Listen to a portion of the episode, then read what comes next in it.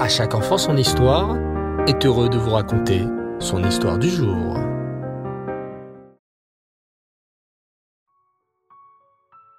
Bonsoir les enfants, et et Hanouka Sameach. J'espère sincèrement que vous passez de très belles fêtes. Baou Hashem. Certains ont reçu de l'argent, d'autres des cadeaux, certains ont mangé des beignets ou des latkes. J'imagine aussi que vous avez joué à la toupie en regardant les bougies de la Hanoukia briller. Laissez-moi vous raconter ce soir une histoire sur l'importance de regarder les bougies de la Hanoukia. Écoutez bien. Il y a bien longtemps, lorsqu'on voulait aller d'une ville à une autre, on utilisait un conducteur de chariot qui nous amenait d'un village à un autre. Il y avait dans une ville, à cette époque, deux conducteurs de chariot, Motel et Pinchas.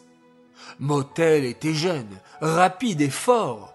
Son attelage, ses chevaux étaient comme lui, et les gens pressés étaient toujours contents d'utiliser ses services et de se faire conduire par lui.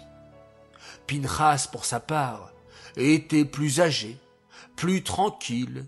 Il ne fouettait jamais ses chevaux, qui étaient déjà âgés et un peu faibles. Il les laissait aller comme bon leur semblait, et en profiter pour étudier de la Mishnah ou réciter des Teilim. Les villageois avaient une totale confiance en Pinchas et on lui confiait donc toute chose de valeur à transporter. Les personnes qui avaient peur du chariot de motel qui allait trop vite voyageaient aussi avec Pinchas. Une année, à l'époque de Hanouka, une foire devait avoir lieu dans un village éloigné et trois hommes réservèrent une place dans le chariot de motel directement à la sortie de Shabbat. C'est pratique, se dirent-ils. De la sorte nous voyagerons toute la nuit et nous serons parmi les premiers pour faire les meilleures affaires à la foire. Comme motel était complet, deux autres hommes d'affaires qui devaient se rendre à cette même foire engagèrent les services de Pinchas. et Shabbat, Motel rentra rapidement chez lui, fit Avdallah, puis alluma rapidement les bougies de la Hanoukia et partit préparer son attelage pour se mettre rapidement en route sans même regarder les bougies brûlées.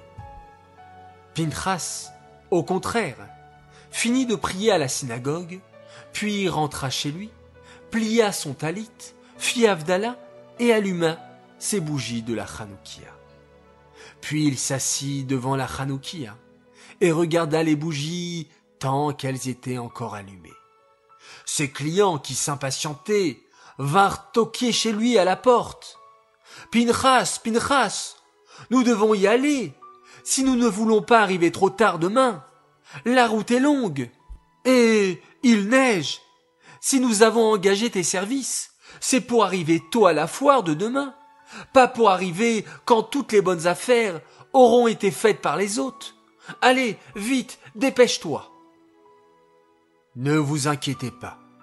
Hachem guidera vos affaires pour que vous réussissiez. Rentrez manger quelques beignets en attendant. Mais les deux hommes étaient pressés de partir et n'acceptèrent pas la proposition de Pinchas. Pinchas ne tint pas compte de leur demande et ne se leva pour préparer son chariot que lorsque les bougies de Hanouka furent éteintes. Enfin, ils prirent la route, mais les chevaux de Pinchas étaient vieux, nous l'avons déjà dit, et Pinchas refusait de les fouetter. Les clients étaient très mécontents. Oh, à ce rythme-là, ils arriveraient dans trois jours à la foire, et pas le lendemain matin. Il était très tard et les clients s'endormirent. Pinchas lui-même finit par s'assoupir. Il lâcha les rênes, laissant à ses chevaux la liberté de suivre le chemin qu'il connaissait déjà si bien. Il existait deux chemins pour se rendre à la foire. L'un plus rapide, passer par la forêt et couper un lac que l'on traversait en hiver car il était gelé. L'autre était plus long et contourner ce lac. Les chevaux de Pinchas, qui étaient libres de choisir leur chemin, puisque leur maître dormait, sentirent que la glace du lac ne semblait pas assez solide. Ils firent donc le tour sans que personne ne les oblige à passer par le chemin le plus court. Le lendemain matin, les deux commerçants et Pinchas se réveillèrent dans la calèche. Ils étaient presque arrivés. Quelle ne fut pas leur surprise en arrivant à l'auberge lorsqu'ils réalisèrent qu'ils étaient les premiers venus. Motel et les trois autres n'étaient toujours pas là. Surpris, les deux commerçants posèrent leurs affaires et allèrent à la foire à l'ouverture où ils firent de nombreuses bonnes affaires toute la matinée. En rentrant à l'auberge pour manger, ils virent arriver, gelés et trempés, Motel et ses trois clients. Que t'est-il arrivé, Motel? Pourtant, tu es parti avant nous, et tes chevaux sont vigoureux? demande Pinchas. Mais par où tu es passé, Pinchas? demanda Motel. À vrai dire, je ne sais pas. Je me suis assoupi et je me suis réveillé en arrivant. Tes chevaux ont dû contourner le lac, dit Motel. Vois-tu la glace du lac? N'était pas assez dure, et nous sommes tombés. Baruch Hashem, nous avons rejoint la rive à la nage.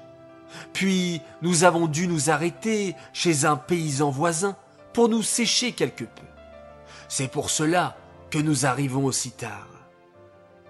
Motel, lui dit alors Pinchas. Tu vois, cela ne sert à rien de se dépêcher lorsqu'il s'agit d'une mitzvah. Tu aurais dû hier allumer et regarder correctement tes bougies de Hanouka avant de partir. Et regarde-moi, Baruch Hashem. C'est vrai, comprit Motel. À l'avenir, je tâcherai de ne plus me dépêcher au détriment des mitzvot. Voilà les enfants. Alors, j'espère que ce soir et tous les autres soirs de Hanouka, vous profiterez de ces belles lumières de la Hanoukia, que vous les regarderez et cela sans vous presser de passer à autre chose. Cette histoire est dédiée les Nishmat, Chaya Esther, Aléa Shalom. J'aimerais souhaiter ce soir quatre grands Mazal Tov. Alors tout d'abord, un immense Mazal Tov à Shiloh Iska Adjadj, notre petit beignet tout chaud et tout sucré. Tu fêtes tes deux ans, nous te souhaitons une vie remplie d'amour, de joie, de bonne santé, que tu sois une vraie chassida du rabbi, toi qui aimes tant déjà écouter et danser sur les nigunim, que ta vie soit lumineuse et pleine d'inspiration. Nous t'aimons infiniment, Mazaltov de la part de papa, maman, Solal, Ava et Jude.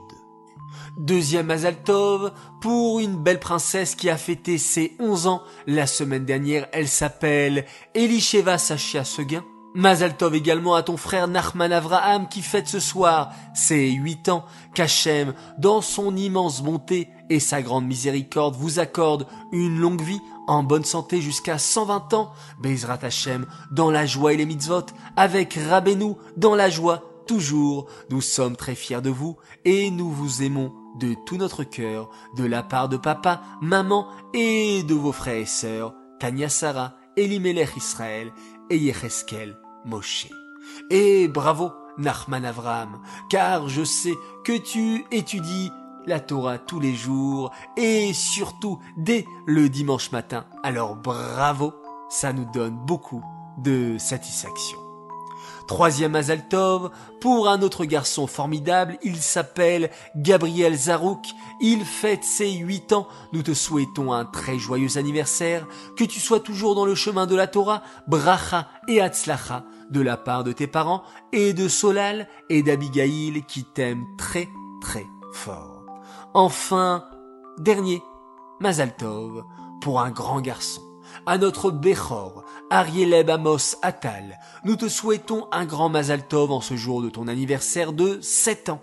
Que cette année soit remplie de bonheur, de réussite à l'école, toujours réunie avec ta famille, et que tu restes une lumière pour tout le monde. Nous t'aimons énormément. Message de la part de papa, maman Mendel et Bella.